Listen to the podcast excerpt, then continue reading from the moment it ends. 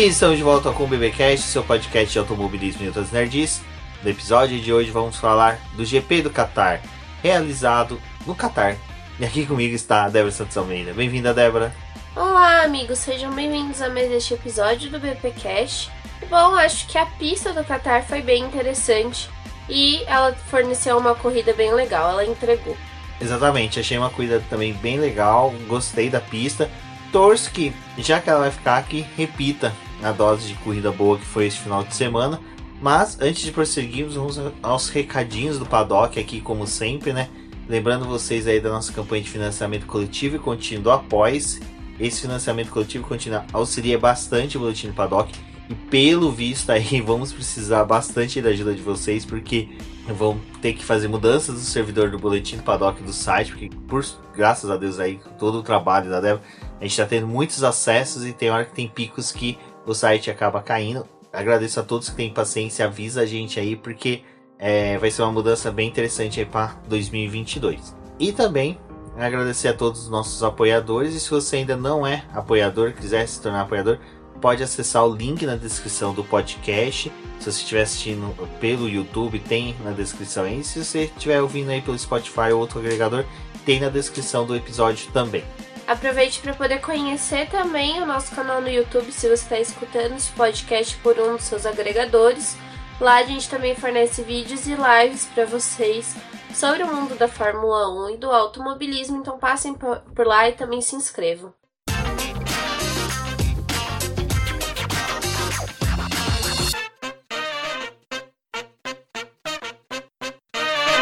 Bom, Débora, acabou o GP do Brasil, a gente ficou naquela, né, de é, sabe, parece que depois do Natal não tem mais nada, tipo, passou tudo, acabou as festas, e, e agora o que, que vai acontecer? Mas ficou aqueles resquícios, né, do GP do Brasil, que foi, por exemplo, a discussão lá do incidente entre o Lewis Hamilton e o Verstappen. A Mercedes levou um novo protesto e seria analisado aí em Jeddah, não, desculpa, no Qatar, mas no final ficou elas por elas. É, a gente já imaginava que não ia dar em nada, né? Porque geralmente essas investigações que tem pós-corrida, é, eles acabam cobrando que os times entreguem novas evidências.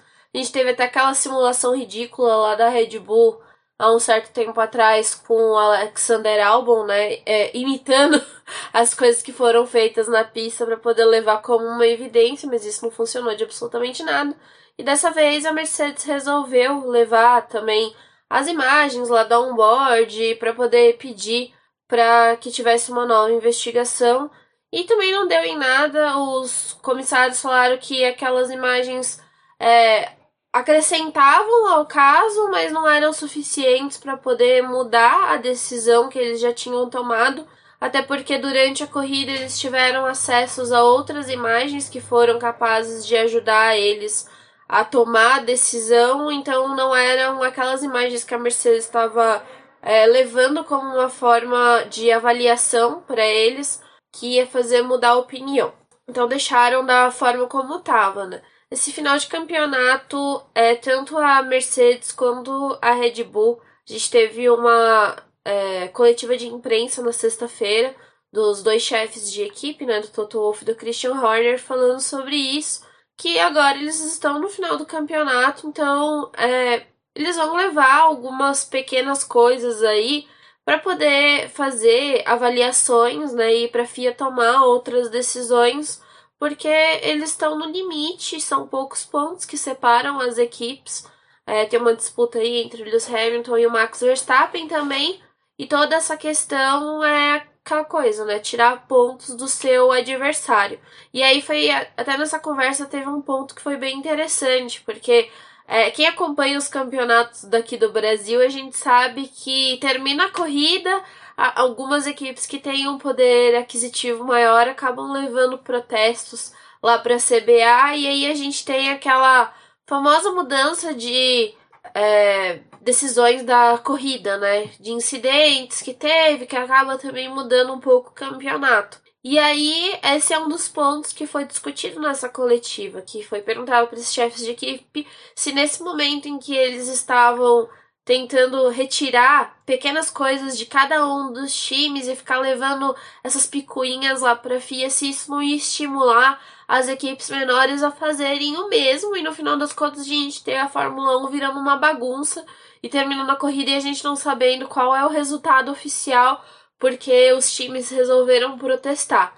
E eles falaram: ah, a gente corre o risco disso acontecer, mas geralmente é, cada um avalia o que tá batalhando no campeonato, o que, que aquilo ali vai fazer de diferença para eles e decidem levar. Então, por isso que a gente tem algumas investigações que são maiores e que acabam mobilizando outros times, e essas é, disputas menores entre equipes que estão brigando por algo muito maior no campeonato. Eles não acham que vai dar problema, mas isso é uma questão para a gente poder pensar no futuro, até para a gente não ter problemas de mudanças de, de resultados de corridas, né? E até mesmo no campeonato por conta dessas pequenas coisas. O que foi interessante de tudo isso foi que, além dessa discussão de retirar pontos, a gente começa a ver muita pressão política e, e essa pressão política começa a interferir até mesmo no pensamento dos pilotos.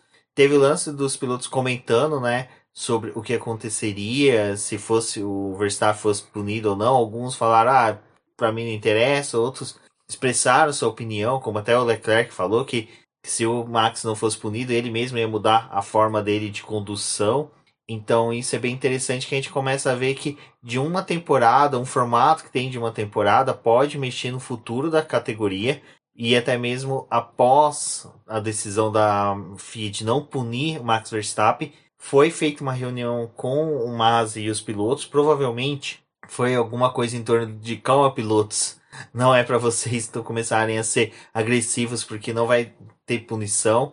Vai ter punição sim, mas só que quando a gente analisar que deva ter, eu torço piamente aí que as punições que virem acontecer daqui para frente elas sejam é, tomadas dentro de um tempo hábil. E isso vai ser interessante que a gente vai comentar sobre isso, da, questão do que teve das bandeiras amarelas entre o treino classificatório e a corrida.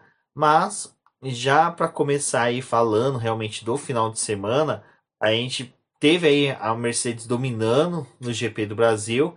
E a gente pensou que, né, pô, eles provavelmente devem seguir dominando, mas já nos treinos livres chega com a Red Bull liderando o primeiro treino livre, né, Débora? A gente teve a Red Bull conseguindo liderar esse primeiro treino livre, mas a Mercedes também continuou chamando bastante atenção. E a gente sabe que geralmente na sexta-feira os times usam um motor mais velho, que já tem uma certa quilometragem, porque é mais para poder acertar o carro, conhecer a pista. Esse é um circuito completamente novo para as equipes, eles tinham só alguns dados de simulação, mas a simulação é até uma coisa bem interessante, porque eles achavam que as voltas iam ser mais lentas, que tinham outras questões que iam acabar acometendo essas voltas. Quando chega na pista mesmo, a realidade é completamente diferente para os times. Então, é, a gente ficou naquela atenção para poder saber o que, que a Mercedes poderia fazer. E só no sábado mesmo, depois da classificação, que o Hamilton acabou falando que não, que ele estava com o motor do GP da Turquia, então isso já tem várias corridas, ele não usou o motor que foi usado no Brasil e eles estão guardando essa unidade de potência para que ele utilize é, em Jeddah, principalmente porque tem retas bem importantes, mas também provavelmente para Abu Dhabi, que é aquele momento ali da temporada onde os times costumam usar o seu motor no limite, já que não tem mais corrida dali para frente, eles podem é, praticamente estourar os seus motores. Bom, Débora, o circuito do Qatar ali, ele foi feito para MotoGP, né? Então ele tem características próprias para MotoGP. Um delas é que eles não têm aqueles salsichões, né? Depois das zebras, ou tipo uma pista, uma área de escape que inicie depois das zebras. Eles têm pequenos degraus que são feitos, até você explicou para mim, que é justamente para não permitir que o piloto da MotoGP, quando caia, ele deslize muito mais pelo área de escape ou que ele é, se machuque mais. E isso para o carro de Fórmula 1 não foi algo tão bom, porque simplesmente esses degraus acabavam danificando o assoalho do carro e até mesmo, como a gente viu, até alguns bicos que foram quebrados. Asa dianteira, né? É, eles tinham explicado que para MotoGP, que nem a gente tem o circuito de Paul Ricard, que eles utilizam aquela tinta para poder frear os carros de Fórmula 1, não funciona muito bem com as motos. Então, é, como o circuito de Losail, ou Losail, não sei muito bem como se pronuncia, eles utilizam uma coisa que já é mais antiga, mas que funciona principalmente porque as motos corriam lá muito mais tempo antes dos carros chegarem. Então eles têm ali depois das zebras alguns degraus que é usado para poder frear as motos. Então se o piloto passa por ali, ele tem uma queda, ele não vai se arrastar tanto para o restante da pista. E logo depois a gente já tem a utilização da brita, que é uma brita também diferente, que é para poder ajudar a frear é, esses pilotos da moto. E para os carros de Fórmula 1 isso acaba que não funciona muito bem, porque a gente vê que a tendência deles é realmente atacar as zebras e alguns até extravasam né, os limites de pista indo um pouco além das zebras. E aí a gente já teve a questão dos carros pegando esses degraus e danificando bastante dos assoalhos. Então sempre que o piloto voltava para os boxes a equipe tinha que ficar ali olhando o assoalho. Muitos dos pilotos estavam pedindo para poder fazer verificações, porque por mais que a equipe acabe acompanhando o carro, tanto com câmera, mas com sensores, os pilotos sentem né, a mudança que o carro tem de estar tá puxando para um lado, para o outro, ou tá tendo alguma coisinha ali, eles pedem uma verificação ali na parte do assoalho. A gente teve uma Mazepin tendo um lance que foi um pouco até mais grave do que só danificar um assoalho. No primeiro treino livre, ele acabou quebrando o chassi do carro, que era um chassi novo que a Haas estava usando. É, relativamente novo, né? Porque ele não estava cheio de massa, de remendo, como os outros chassis que eles já usaram na temporada. Então, para essa parte final aí do campeonato, eles estavam optando por um chassi que fosse mais leve para os dois pilotos. E aí o Mazepin teve esse problema, acabou que ele perdeu o segundo treino livre pela troca da Haas, e isso também prejudicou o fim de semana dele. Não é que as pessoas não se importem, né, com o Mazepin, mas é uma questão que poderia ter afetado qualquer um dos outros carros ali, é, independente se fosse da Haas, poderia ter sido com uma Ferrari, até mesmo com a Mercedes, que está disputando um campeonato. Então é uma questão que acho que eles precisam avaliar se esse circuito ainda for utilizado para outras corridas de Fórmula 1, porque algumas pessoas é, acreditam que provavelmente a gente vai ter a construção de um outro circuito para 2023 que possa abrigar a Fórmula 1 de uma melhor forma. O mais legal de tudo isso foi que a gente teve, né, a limitações de pistas. O que aconteceu? Começo da semana, ali quando já acabou os assuntos de Interlagos, começou a ter. Ah, não vai ter limite de pista. De repente começou o limite de pistas, curvas X, X, X. É, de repente todas as curvas, todos os pontos vai ter limite de pista. De repente, não, nem todos vão ter. Ficou assim, uma loucura. E no final foram criados limites de pistas, mas só que a gente teve. É, como poderia colocar? Não teve tanto, tantas voltas canceladas no treino classificatório. A gente já viu que os pilotos meio que se habituaram realmente a esses limites de pistas o que no final foi até bom que não interferiu tanto no espetáculo. É, ali na sexta-feira mesmo já teve essa discussão da questão dos limites de pista, que tinham muitas curvas com esses limites e os pilotos é, não estavam extravasando naquelas, mas estavam extravasando em outras. E aí resolveram meio que riscar tudo que tinham decidido e falar: não, vai ter limite de pista na pista inteira agora, ninguém vai passar mais por fora do, do circuito. E, gente, foi o que a gente já tava falando, assim, é, não tava tendo muito ganho também você extravasar limite de pista em algumas partes desse circuito, porque você ia além, você quebrava o carro, sabe? Então, os pilotos estavam um pouco mais cuidadosos. É óbvio que durante o fim de semana a gente teve algumas voltas deletadas nos treinos livres, e na classificação também a gente teve algumas, mas os pilotos também já estavam mais cuidadosos, não só por ter a questão de ter voltas deletadas, mas era por danificar o carro mesmo. Os próprios engenheiros estavam avisando várias vezes no rádio: olha, não extravasa é, em tal parte do circuito, porque você vai quebrar o carro e pra gente não é, não é agradável, né? Quebrar um carro, ainda mais uma classificação. Uma coisa que a gente já vem fazendo há bastante tempo é exaltar como o Pierre Gasly tá correndo bem, né? Até uma aposta depois dos treinos livres né, é que eles teriam um bom final de semana, né? Mas a gente viu ali nos treinos livres tanto o Pierre Gasly, que vem defendendo a AlphaTauri praticamente sozinho contra a dupla da Alpine, mas a dupla da Alpine também muito bem nesse final de semana. É, a gente teve realmente isso, né? O Gasly tá numa grande fase, é um piloto que a gente acaba observando em treino livre e classificação, tá indo muito bem. E ele já nas primeiras sessões estava andando muito forte entre os primeiros colocados. Obviamente a gente sabe que a real posição dele não é ali atrás de um Hamilton ou de um Verstappen, ele acaba ficando um pouquinho mais para trás, porque a gente tem que levar em consideração que ainda tem o Bottas e o Pérez também nesse ritmo de classificação. Mas o Gasly estava se posicionando muito bem e foi um piloto que surpreendeu também na classificação. E nessa disputa direta entre Alpine e AlphaTauri, acho que o que vale destacar é porque eles tinham chegado no Qatar com a mesma pontuação, eles estavam empatados. Então tinha toda aquela tensão de como que eles iam se desenvolver no restante do fim de semana, se a gente ia ter a possibilidade de que esses pilotos deixassem o Qatar é, fazendo suas equipes ainda estarem empatadas ou com uma diferença maior.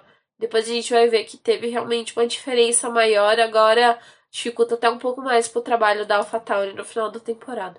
Bom, e aí para classificação, né, Débora? A gente não tinha muita, muita coisa assim para poder criar previsões, porque realmente estava complicado, mesmo com a liderança aí da Red Bull barra Mercedes no final de semana, nos treinos livres, na verdade, a gente não tinha muitos parâmetros para as outras equipes, né? Então, Uh, no Q1, a gente viu os carros toda hora na pista, não era aquela questão de tipo assim, é, entra, faz uma volta, já vai para os boxes, a gente via pilotos tentando até duas, três vezes com o mesmo conjunto de pneus, o que gerou muito trânsito no Q1, meio parecendo ali aquele final de Q3 em Monza, né? A gente tendo ali muitos carros tendo dificuldade de abrir voltas e muitos carros que estavam até em volta rápida tendo dificuldades principalmente ali no último setor, para poder finalizar sua volta, porque estava tendo realmente muito uh, carro zanzando de um lado para o outro da pista. É um traçado que tem uma reta muito importante ali que acaba é, comprometendo o, a, o seu primeiro setor, então os pilotos preferem pegar aquele trecho mais livre. É, a gente teve durante os, os treinos livres alguns treinando a questão de dar vácuo para o companheiro de equipe mas nessa parte da classificação, é, principalmente no final do Q1, onde tinha muita gente que estava ali com aquela questão de ser pendurado, de poder perder a oportunidade de ir pro Q2. Acho que um dos pilotos que a gente até pode falar um pouco é o próprio Charles Leclerc, que estava com muita dificuldade para poder fazer uma boa classificação. Por mais que a gente soubesse que ele não ia ser eliminado no Q1, tinha chances também dele, de um Sebastian Vettel acabar acaba perdendo espaço ali.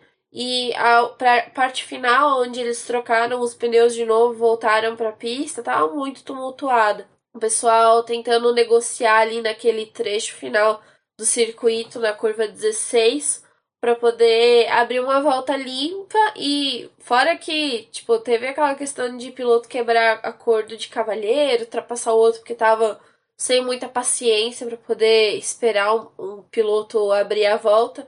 Então teve todas essas questões. Bom, no Q1 foram eliminados mesmo o pessoal que sempre a gente vê ali sendo eliminado, a dupla da a, a dupla da Alfa Romeo e a dupla da Haas, né? Com o Latifi fazendo companhia ali para eles. Russell, por mais uma vez, conseguiu levar o carro aí pro Q2. Acho que foi algo bem interessante aí. Mas eu acho que realmente o destaque aí pro Q2 foi realmente o Leclerc e o Richard. O Leclerc realmente final de semana inteirinho não se encontrou na pista, não conseguiu ter um bom acerto do carro. Até ele mesmo reclamou com a equipe que não sabia mais o que fazer. E assim, é, é um pouco que pega mesmo você tá numa pista nova, você ter desconhecimento, não ter o acerto, você ter que começar tipo do zero, sabe? Abrir ali a planilhinha do zero da, da, da pista, para colocar os acertos. Então o Leclerc, infelizmente, no final de semana, para a Ferrari não teve um bom desempenho. E Daniel Ricciardo mais uma vez apresentou dificuldades aí para a McLaren, mas é aquela coisa que eu já comentei aqui. Realmente expectativas aí para a McLaren e para o Daniel Ricciardo para o resto de temporada não temos mais. É, o Leclerc ele estava nos treinos livres até andando com o Carlos Sainz em alguns momentos, mas não estava conseguindo ter um bom desempenho aí na classificação. Ele tentou por várias vezes e não conseguiu. E o, o Sainz ficou responsável por levar a Ferrari para o Q3. Mas acho que um outro piloto também que a gente viu aí dando um problema para sua equipe foi o Sérgio Pérez, que abandonou né, no Q2, não conseguiu também avançar para a parte final da classificação. E era um piloto que poderia ter ajudado a, a Red Bull assim, se estivesse mais à frente. Tudo bem que na corrida ele teve um resultado muito bom, mas é, é aquela coisa, né? tá na reta final do campeonato, os dois times duelando fortemente. A gente esperava que o Pérez tivesse avançado pro Q3. E tem um detalhe muito legal do Pérez, que o Pérez ele já correu nessa pista. Quando a gente faz aqueles textos para poder contar para vocês a história do circuito, a Denise também fez o texto falando do circuito do Qatar. O Pérez e o Mazepin eram pilotos que tinham corrido no Qatar. E o Pérez acho que tinha uma expectativa muito maior de que ele tivesse um resultado melhor, porque ele tem uma vitória lá de quando ele corria na GP2 asiática. E aí, naquela coletiva também que teve de imprensa, que o Christian Horner falou, né, um pouco do que os pilotos estavam sentindo dessa pista, ele falou que teve que lembrar o Pérez da vitória que ele teve por lá, porque nem o Pérez lembrava que já tinha corrido lá e muito mais que ele também não lembrava que ele tinha vitória. Então, assim, a vantagem que todo mundo achava que o Pérez poderia ter nessa pista por já conhecer ela é completamente furada, sabe? Ele nem sabia. Ele. O Horner teve que mostrar a foto para ele para ele poder lembrar que ele já tinha pisado lá.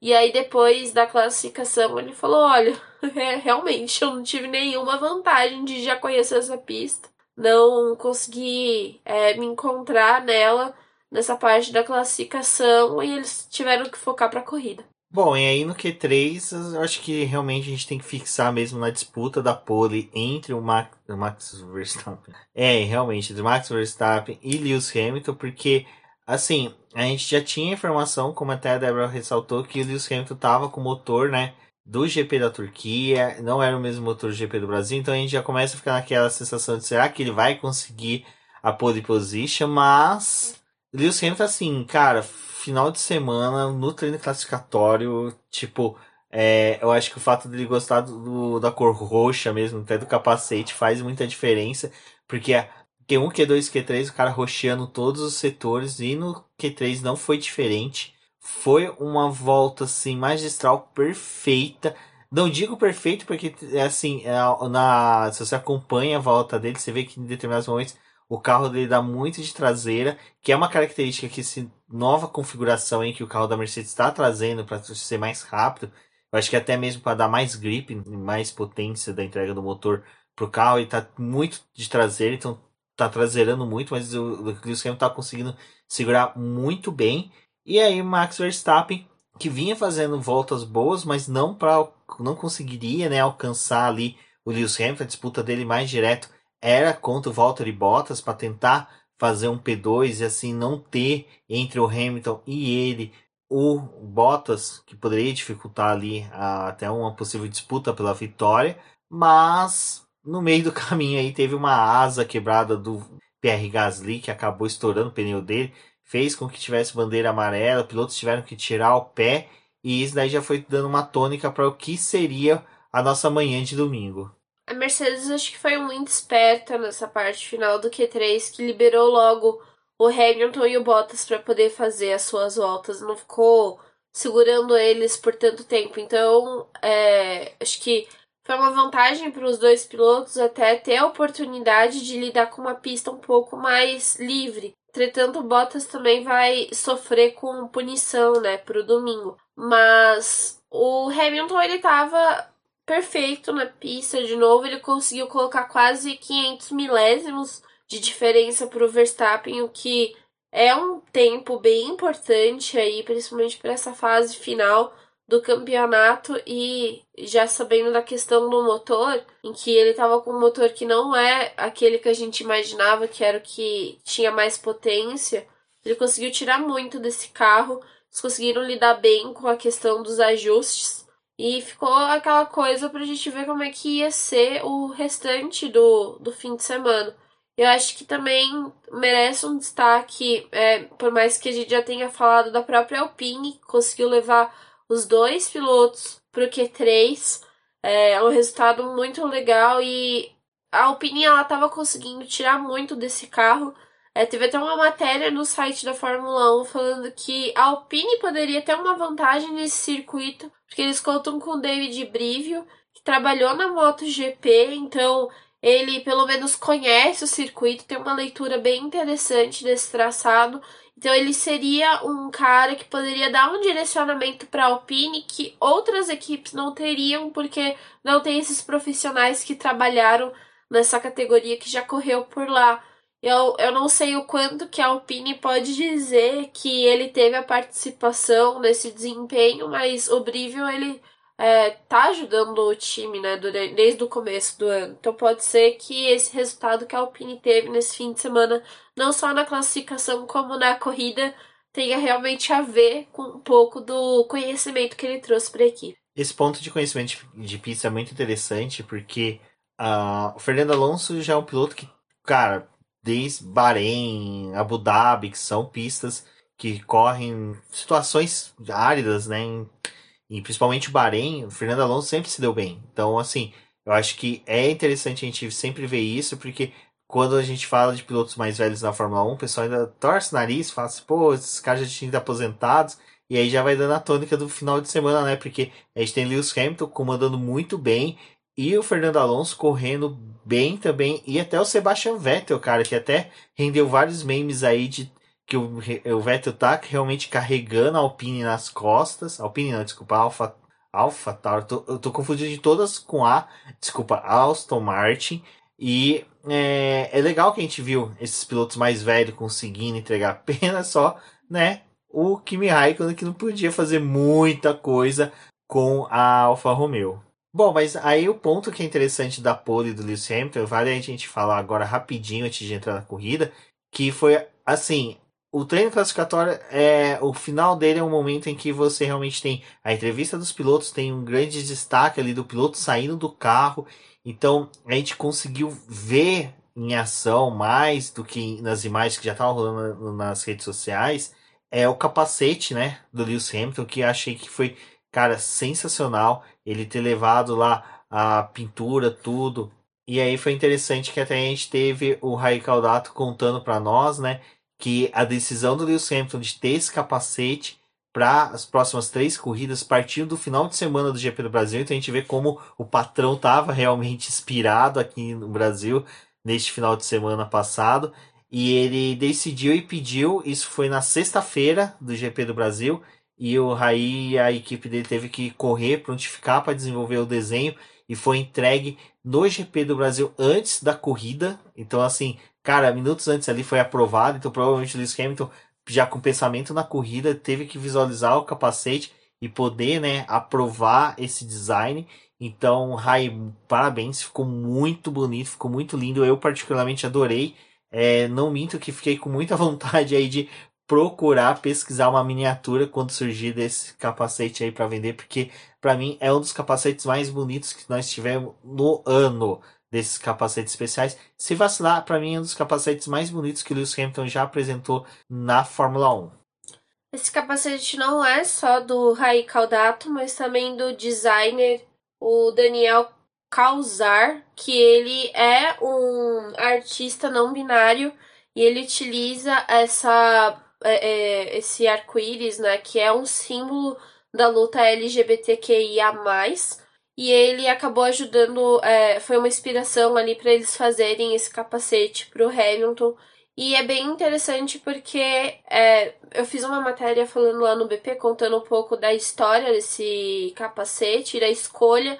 Ele. O Hamilton tá aproveitando que eles estão indo para essa reta final do campeonato e países que são bem problemáticos com relação a, a leis muito rígidas dentro do, do seu território com questão de considerar o homossexualismo sendo um crime. Então, eles. É, o Hamilton acha importante, com essa passagem da Fórmula 1 aí pelo, por esses lugares, chamar a atenção. É, e aí vocês vão se questionar, mas por, como que um capacete pode mudar, né? Tipo, eu vi até alguns comentários meio. meio não, bem pesados.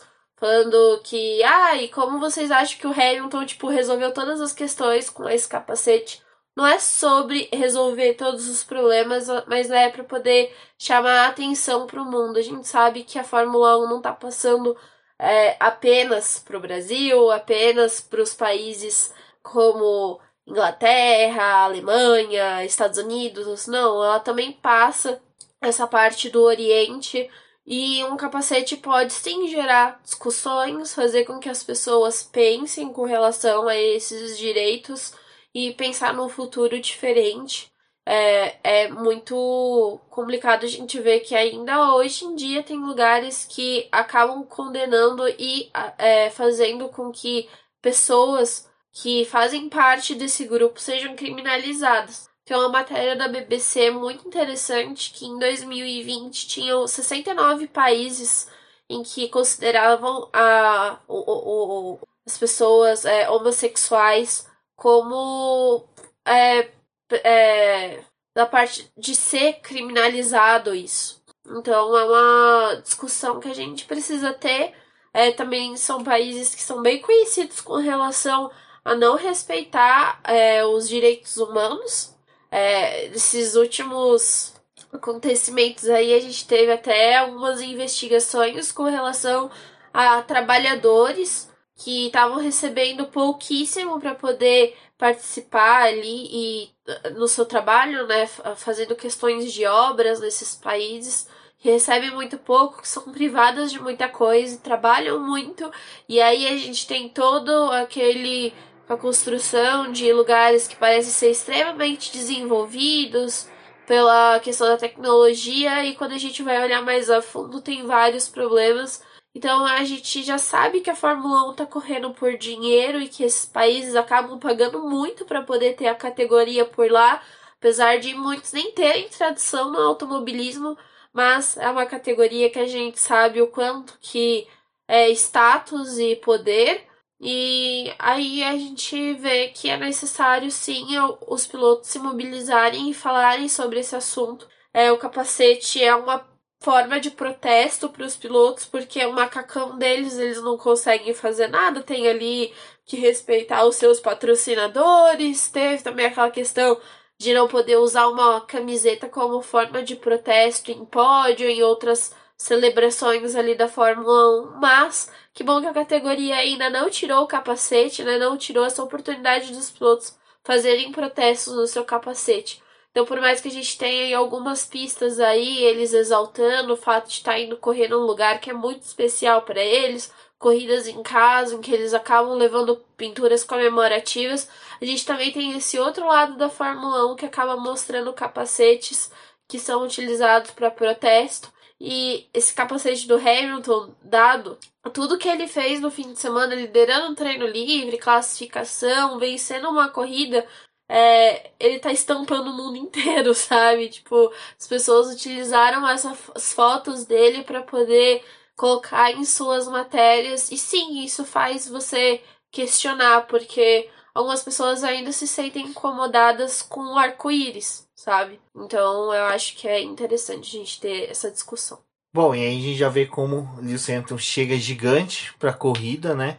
E isso faz com que a gente comece a ter uma expectativa boa, principalmente porque surge a notícia que o Max Verstappen, Valtteri Bottas e Carlos Sainz estavam sendo investigados por causa da bandeira amarela, né? O período ali, o curso que teve de bandeira amarela por causa do Pierre Gasly em que o Max Verstappen não reduziu em dupla bandeira amarela, enquanto que Valtteri Bottas e o Carlos Sainz, em bandeira simples amarela, também não reduziram. Até foi interessante que estava tendo a etapa dos carteiros lá em Interlagos, a gente foi comparecer lá para prestigiar a etapa. Até parabéns ao Ricardo Bannerman e diretoria, foi uma etapa sensacional, muito bacana. Então você que está ouvindo e quiser conhecer, mora na Grande São Paulo, no estado de São Paulo quer conhecer o Campeonato dos Carteiros, tem o um link aqui na descrição para vocês poderem acompanhar. Também está sempre postando nas nossas mídias sociais quando tiver uma etapa, nossa participação lá. Enfim, lá conversamos bastante sobre isso. Meu temor era sempre de na tentativa de passar o pano para um piloto, outros fossem favorecidos. Mas domingo de manhã, quando a gente já levantou, tava a notícia aí que Max Verstappen e Valtteri Bottas foram punidos e Carlos Sainz não. Então, aí já começou a dar uma diferença para a corrida, né? Porque a gente veria também uma corrida movimentada pela recuperação de pista do Bottas e do Max Verstappen. É, eles perderam posições. O Verstappen, por ter ignorado a dupla bandeira, foram cinco, perda de cinco posições no grid de largada. E a do Bottas foram três. Então deu essa mudança nas posições deles. Que foi legal porque jogou o Pierre Gasly para segundo lugar e também o Fernando Alonso para terceiro. Então mudou esse grid aí também dessa forma. E aí fica aquela expectativa para poder saber se o Bottas ia ter uma largada boa, se o Verstappen também. Eu acho que é, tinham várias questões para esse começo de corrida, gera muita expectativa, né? O Hamilton ia conseguir manter a primeira posição, o Gasly, o que, que ele ia fazer? Ele ia atacar o Hamilton ou ia tentar se defender do Fernando Alonso? O Alonso também a mesma questão, atacar ou tentar se defender de quem estava vindo atrás. Tinha muita coisa para a gente poder ver nessa largada e apostar nesses pilotos para saber como é que ia ser o restante da corrida. Bom, o Max Verstappen largando ali da sétima posição, a gente já calculava que sim, ele conseguiria recuperar a corrida, mas aí ficou aquela sensação de, cara, ele vai conseguir repercutir, fazer novamente, repetir ficou meio estranho, mas fazer novamente uma corrida de recuperação assim daquelas monstruosas que ele fazia, fez no início da corrida ali já chegando em P2 rapidamente, mas uma sensação que o pessoal ficou foi o seguinte: será que ele vai repetir o que o Lewis Hamilton fez, né? De chegar no Hamilton e conseguir a vitória? É, não foi dessa forma, mas eu acho assim: a corrida de recuperação do, do Max Verstappen foi uma corrida de recuperação muito bem pensada, mostrou uma certa maturidade do piloto holandês, porque ele agora nessa reta de final de campeonato realmente está administrando os pontos que ele tem de vantagem para o Lewis Hamilton, mas é aquela coisa, né? corre-se o risco de, de, realmente na última etapa ali ter que ter uma disputa mais direta entre os dois. Isso pode ser bacana, pode ser ruim também. Vamos torcer para que saia tudo nos conformes. Mas nessa corrida a gente viu realmente Lewis Hamilton mesmo com o motor da Turquia ali disparando, abrindo muita vantagem para o Max Verstappen. O Max Verstappen fazendo uma administração de corrida muito boa. E ele recuperou rápido, né, Débora? Fez ultrapassagens, foi tranquila essa recuperação dele. Mas só que ali atrás a gente começou a ver também uma disputa, assim, uma recuperação que eu acho que foi mais interessante, foi do, do Sérgio Pérez, né? Que o Tcheco veio realmente fatiando o grid, comparado com o Valtteri Bottas, que parecia que tinha uma âncora amarrada naquele carro, que teve que o Toto Wolff vir falar, oh, Bottas, pelo amor de Deus, né? Ou a última parcela do seguro-desemprego, quer dizer, da aviso prévio ainda não foi depositada, a gente pode suspender aí o cheque. É, a gente teve o Verstappen largando muito bem, ele terminou a primeira volta já na quarta posição, então é, os próximos desafios que ele tinha aí pela frente, acho que que poderia apresentar mais resistência era o Fernando Alonso, porque já é conhecido aí de ser um piloto que forma uma parede às vezes e dificulta a passagem de outros pilotos, mas em disputa direta com a Alpine ali não tinha muito o que fazer ele não teria como fazer uma ultrapassagem que é, conseguisse. O Alonso não teria como se defender ali de ataques do Max Verstappen, né? Então era uma corrida que a gente sabia que em algum momento o Verstappen, depois de ter feito uma boa largada, poderia sim assumir a segunda posição.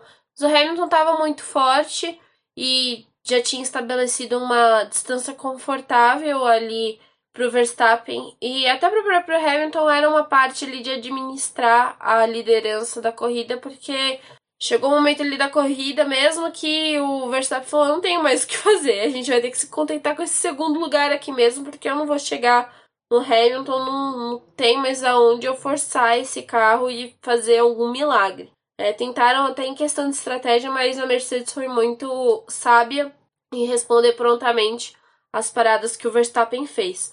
Com relação ao Pérez, ele estava fazendo uma corrida até que discreta de certa forma, porque a transmissão fez o favor de não mostrar a corrida do Pérez. Então a gente acompanhando pelo Lifetime tava vendo que ele tava fazendo ultrapassagens e escalando o grid gradativamente, enquanto Bottas já teve uma largada ruim, né? Não foi a mesma coisa do Verstappen, pelo menos. Ai, Bottas nem conseguiu segurar a posição que ele largou, entendeu? Então, vamos combinar, né? Não tava ajudando muito, não. E ainda caiu para décimo primeiro ficou lá, estacionado, nem uma âncora mesmo, não fazia nada, tava andando abaixo de um segundo, mas não passava ninguém.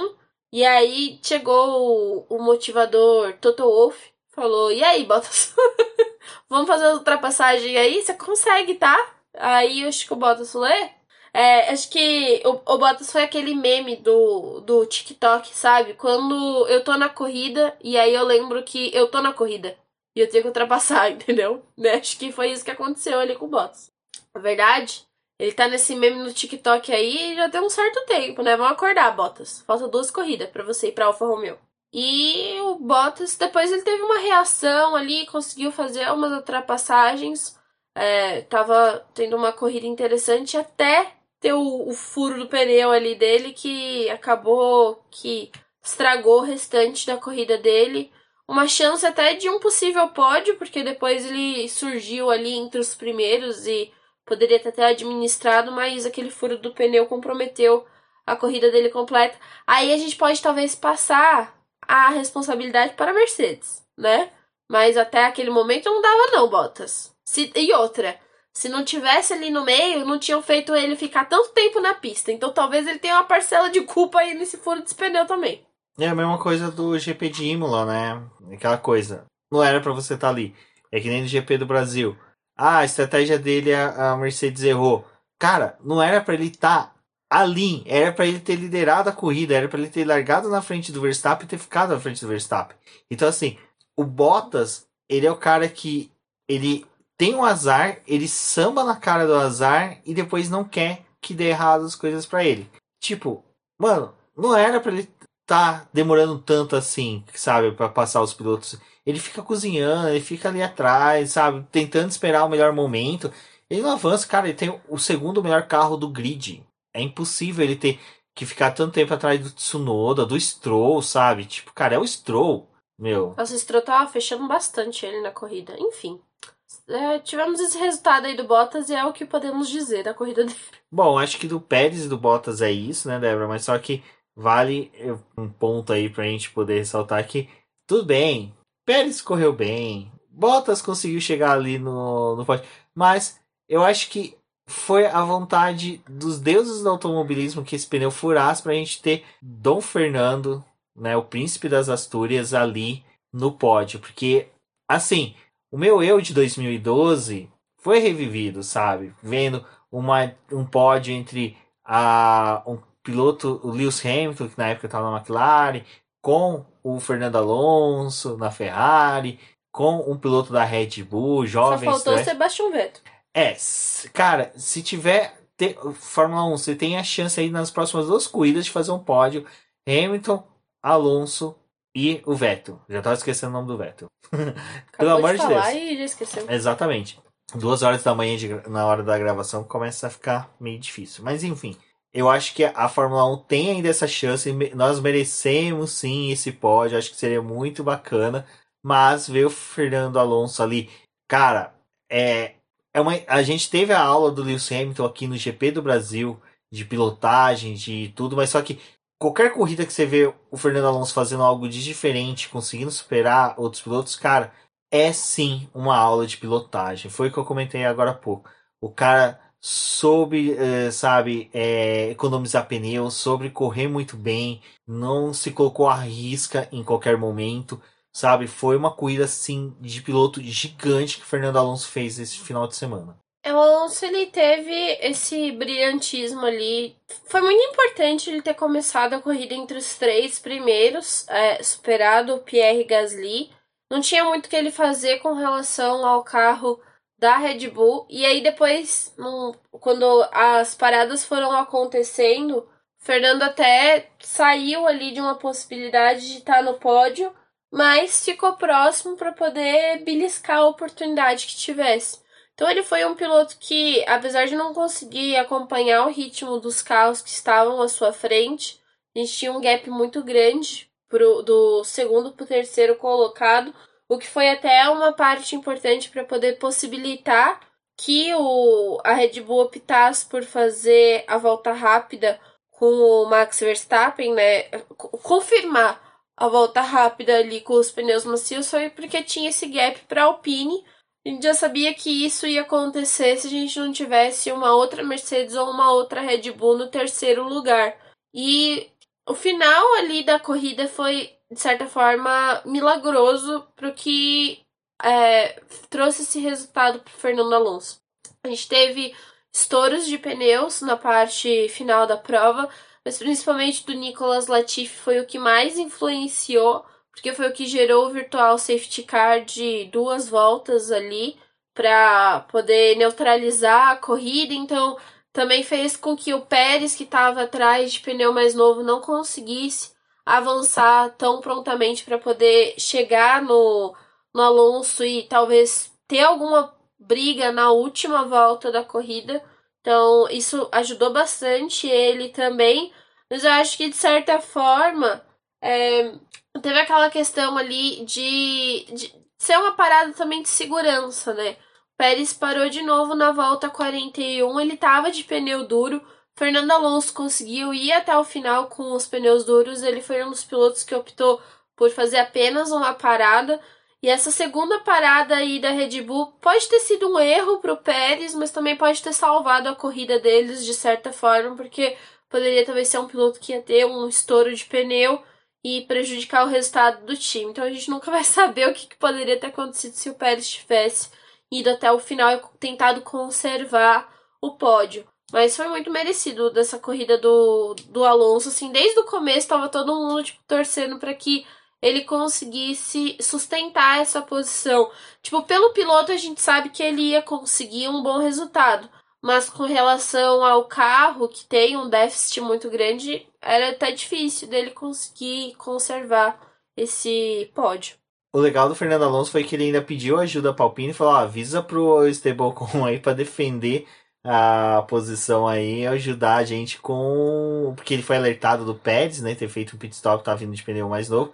Que era pro Stablecom ali invocar os poderes do Lion e poder, né? Sabe, defender a posição como leão, como. O Alonso tava querendo o que ele fez pro Ocon na corrida que o Ocon venceu, entendeu? Tava querendo, co co cobrou o cheque, sabe? Eu te ajudei, agora você vai ter que me ajudar. Mas o Ocon viu o Pérez e falou: hum, não, mas o Ocon. Passa, Pérez. Não, não, o Ocon, Ocon, Ocon ainda segurou bem. Tadinho. Não, ele tentou, ele, ele tentou. Ele não ia ter que fazer. Era, é era a mesma situação que o Alonso tinha com o Verstappen no começo da corrida, sabe? Tipo, é uma Alpine contra uma Red Bull, sabe? Não, não vai rolar segurar. Por mais que o Fernando Alonso tenha tentado esticar o carro dele ali no pente para poder ocupar a pista inteira não funcionou. Não funcionou também pro Ocon, coitado. E, né, e nesse destaque tem a disputa né, entre a Alpine e a AlphaTauri pelo, pelos construtores, que elas chegaram empatadas, né? A gente Pierre Gasly ali que largou em segunda posição, começou a perder posições, que era algo normal, que a gente já previa, porque ia vir carros mais né? Mas a AlphaTauri, ela, ela, cara, ela realmente sabe ter pilotos brilhantes, mas não sabe como manter esses pilotos brilhantes na É mal equipe. de alfa, gente. Olha, é, foi patético as estratégias dela. Eu acho que assim, jogar pedra às vezes no Tsunoda não é a única solução que o pessoal deve ter. Porque, olha, eu acho que deveriam arremessar mais as pedras a favor, na verdade, contra o pessoal da AlphaTauri, que eles destruíram a corrida dos dois pilotos. Não foi assim só e o os dois estavam no top 10, né? Exato, cara. O Tsunoda, cara, lá chega no top 10. Ei, tô no top 10. Não sei o que, que eu faço aqui, mas eu tô aqui. Aí de repente, não, vem cá, vamos fazer um pit stop totalmente desastroso. É, não, não é o pit stop, desculpa, só formulando, não é um pit stop que foi ruim. Pit stop foi bom. É o momento dos pit stops que foram horrorosos. Eles largaram com um pneu que não ajudava muito, né? Para poder avançar pro Q3 eles tiveram que começar a corrida de pneus macios, o que colocava eles numa janela de troca muito menor do que contra os competidores que tinham começado com os pneus médios, mas ali quando a gente olha para pilotos que terminaram dentro do top 10, tem o exemplo que foi o Lando Norris e o Sebastian Vettel que estenderam as suas paradas até a volta 25 e a volta 26. Eles conseguiram permanecer um pouco mais de tempo na pista para poder fazer a parada ou optar por uma, por uma parada só. Na verdade, os dois iam optar por uma parada só, que a, a corrida do Norris tem um ponto que a gente já fala com vocês sobre isso. A gente tá falando sobre a AlphaTauri agora. Mas eles optaram por parar dentro da janela de segurança e fazer duas paradas. Estragaram completamente com a corrida do Gasly e do Tsunoda. E eram carros que, assim, já não tinha muito ritmo para poder fazer uma grande prova. Em questão de volta rápida, a AlphaTauri estava muito boa nesse circuito, mas em ritmo de corrida não muito. O que eles poderiam fazer era tentar optar pela coisa que aconteceu aqui no Brasil, por exemplo. De você tentar segurar um outro piloto atrás de você, desgastar o pneu dele não ter mais como brigar ali com você e vai ter aquele gap que vai ocorrer normalmente. Então acho que era por esse lado que a AlphaTauri poderia ter tentado e até talvez ousar em uma parada só, estendendo esse começo. Mas eles foram nessa de fazer duas paradas, perderam muito tempo em questão de pit stop e arruinaram a corrida dos dois pilotos. E é um ponto bem inadmissível para uma equipe que estava brigando pelo quinto lugar dos construtores e de certa forma quando a gente olha para resultados era para a AlphaTauri ter se consolidado nesse quinto lugar. Obviamente a gente teve o Tsunoda que deveu bastante mas até esse momento aqui do campeonato aquela vitória do Ocon não tinha garantido o quinto lugar do campeonato de construtores para Alpine. Eles ficaram esse certo tempo aí brigando com a AlphaTauri ainda. Teve algum, alguma disputa ali com a Aston Martin, mas Aston Martin começou a se distanciar muito dessas duas equipes.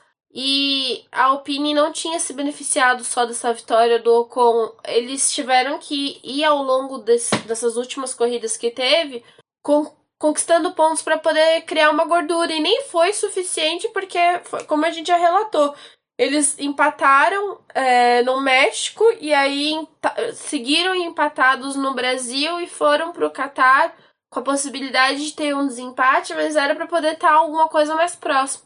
Se pode do Fernando Alonso, mas também o quinto lugar do Ocon, meio que destruiu as chances que a AlphaTauri tinha. E a AlphaTauri fez o favor de não pontuar com os pilotos no momento em que estavam os dois carros da Alpine pontuando tão bem.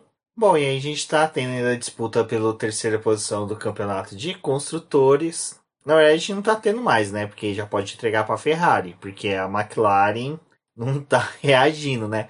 Tá aquele meme do carinha com a vareta cutucando a McLaren, falando: volta, volta que você era antes. Na verdade, cutucando mais o Lando Norris, né? Mas o Lando Norris, assim, um, realmente, sabe, não tem muito que explicar. Eu acho que realmente a McLaren fechar a temporada e se reformular para o próximo ano.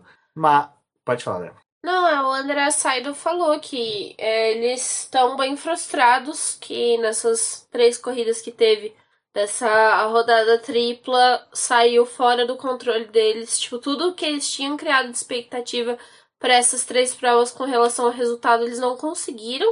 O Lando Norris teve nessa corrida a melhor oportunidade que tinha para poder conquistar pontos e ajudar a equipe, é, porque estava dentro do top 10, mas teve um furo do pneu faltando um pouquinho para a corrida acabar. É, quando, é, quando ele teve aquela parada ficou meio estranho, tipo, nossa, a McLaren tá parando por quê, sabe? Tipo, dava para eles terminarem a corrida. Mas o Lando ele tava com o pneu duro foi até preocupante porque ele fez a parada na volta 49 com furo do pneu e o Fernando Alonso tinha parado na volta 23 e foi até 57 de pneu duro. Então o Fernando Alonso também poderia ter sido um piloto a sofrer com furo de pneu aí nessa estratégia de uma parada. Fora o Stroll também que estava na, é, na mesma janela. E o Lando acabou que teve que lidar com esse furo aí, perdeu posições porque aquele meio ali do pelotão estava muito embolado ainda. Bom, esse negócio dos furos de pneus foi algo assim que realmente prejudicou vários pilotos, que nem Bottas, Russell, Latifi e Norris tiveram furo de pneu. É, eu acho que vai muito realmente, tanto de sujeira de pista, como realmente atacar demais as zebras. É, você tem, quando você ataca as zebras e passa para aqueles degraus que eu e a Débora falamos no começo do podcast, que foram feitos para MotoGP ter redução de velocidade ou o piloto não ser arremessado para a área de escape, é, você tem deformação do pneu e você é uma coisa assim que por sorte, realmente, é, essa pista do Qatar não deve ficar no calendário. 2023 possivelmente teremos uma pista nova. Torço para que não tenha esses degraus, porque o pneu que vai ser utilizado ano que vem, a gente vai ter uma condição que até a Pirelli já falou que é uma coisa que preocupa um pouco eles, que é a questão da mordida do aro na banda de rodagem do carro. Então, do pneu, na verdade. Então, o fato de ter esses degraus num carro desse é muito mais preocupante. E a gente viu que quase todos os, os estouros não foi realmente tipo assim de um furo no meio, se fosse alguma coisa, não. É realmente nas laterais, que é justamente onde tem esse contato mais forte com a zebra e com esses degraus. É, o Mário Isola, depois que a corrida acabou, ele foi questionado sobre esses estouros. Até porque a gente já tinha tido o estouro do Pierre Gasly. É, o do Gasly teve a questão lá da asa, mas, tipo, não era para um pneu ter estourado daquela forma como estourou também. E aí teve esses estouros na corrida. Foi uma coisa que eu até tinha comentado com o Rubens depois da classificação. O que estava me preocupando durante o fim de semana era estouros de pneu. É, não só pela performance do Gasly, mas é, pelo traçado em si. Tipo, essas características da, da pista eram bem complicadas. A Pirelli acabou escolhendo os pneus mais duros para poder utilizar nessa corrida tanto que no começo eu achei, nossa, tipo, é, é demais, assim, você usar esses pneus, mas depois acabou que se confirmou que era a melhor opção, porque a pista é muito abrasiva e tinha um desgaste alto dos compostos. E o Isola acabou falando que a, o lado esquerdo, que foi aonde a gente teve os estouros da corrida, é o pneu que é o mais estressado durante toda a volta, então ele é o que acaba sofrendo mais. E aí eles recolheram esses pneus para poder fazer uma análise, mas pela primeira é, vi, é, vistoria que eles fizeram ali, é, parece que ele começou a, a, se rachar internamente até ocorrer o, o estouro, né? O furo para a parte de fora. E pelo que eles analisaram, tipo, o desgaste desses pneus já estavam em praticamente 100%, tipo, da banda de rodagem. Então, quando isso acontece, conforme vão tendo as voltas, é, aquela camada mais grossa ela vai se desfazendo, porque ela vai sendo degradada pelo contato com o asfalto, e o, a parte interna do pneu vai ficando mais exposta. Então, por isso que a gente tem a, rachadura ali da, daquela manta que tem por dentro, e isso vai provocando o pneu a ficar mais exposto e ter o estouro. Às vezes ainda vão fazer alguns análise, algumas análises verificando esses compostos, mas provavelmente foi tipo uso excessivo do pneu, mais a pista que era muito abrasiva, que acabou gerando é, todos esses problemas que a gente teve nessa corrida e é algo que precisa se pensar. Esse é o último ano desses pneus sendo utilizados, já para 2022 vão ser os compostos de 18 polegadas. Mas é uma coisa que tem que ficar em alerta porque a gente não teve estouro de pneu só nessa corrida esse ano, né? A gente já teve em outros. Foi um dos motivos da Pirelli precisar reforçar eles para que aguentassem o restante das corridas do ano. Bom, e agora a gente vai para Jeddah. Aparentemente aí tá naquela coisa de vai ter ou não vai ter, porque a própria Fórmula 1 já admitiu que tá com atrasos na obra, mas. Mas hoje soltam as fotos aí falando que tá linda. Exatamente, falando que já tá tudo ok, que dá para receber sim, que tal. Para a categoria, uma prova a mais é interessante. Não jogar a decisão para a final ali para a pista de Abu Dhabi, da situação que está tendo agora, de o Max Verstappen chegar com uma diferença. Assim, eu sei que não é, seria justo com o Max Verstappen tentar colocar mais provas para o Lewis Hamilton chegar nele, mas se está se desenhando de uma possibilidade de se chegar em Abu Dhabi ali com até mesmo o Max Verstappen continuar na liderança, se ele conseguir mais volta rápida e segundo lugar na próxima prova, dele chegar com dois pontos apenas de vantagem, o que faria com ou que. empatados. É, ou até mesmo empatados, caso o Lewis Hamilton vença e faça a volta mais rápida. Então, tá se desenhando aí uma final muito bacana pra gente ter em Abu Dhabi. Acho que vai ser a primeira vez que a gente vai ter uma final ali bem é, acirrada. Acho que a última que a gente teve realmente foi 2010 e 2016, que a gente teve a vitória do Nico Rosberg. Mas é, vamos aguardar, vamos acompanhando aí o site do Boletim do Paddock. A gente vai manter vocês informados sobre ah, o desenvolvimento aí, o que, que vai rolar aí do GP de Jeddah. Para vocês fica o nosso agradecimento. Muito obrigado por ter ouvido o BBcast até aqui. Não se esqueça de comparecer aí na nossa lives durante a semana, ler os posts da Débora lá no site, ouvir o nosso podcast, compartilhe nas redes sociais, é muito importante aí para a gente saber quem são vocês. Deem a sua opinião no que, que a gente pode mudar. Como eu já falei no episódio passado, estamos nos preparando aí para 2022 e a opinião de vocês, o pedido de vocês é muito importante aí, porque a gente tem para desenhar para o ano que vem. Um forte abraço e até a próxima. Eu sou a Débora Almeida, me acompanhe no Twitter e nas outras redes sociais e o Boletim do Paddock também, e até uma próxima.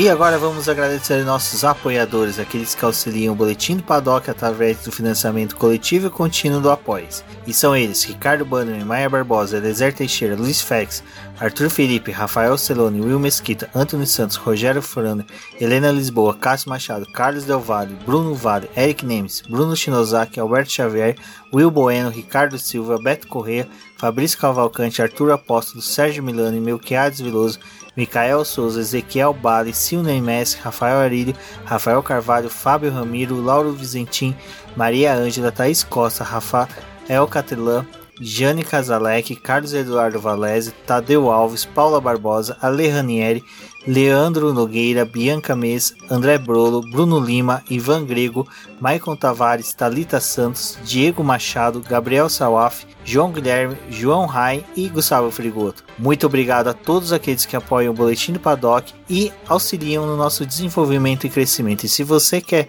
apoiar também o Boletim do Paddock, entre em contato com a gente através dos nossos perfis oficiais ou acesse o link apoia-se.com barra Boletim do Paddock e lá você terá as opções de apoio ao Boletim do Paddock. Um forte abraço e obrigado! Isso é tudo pessoal!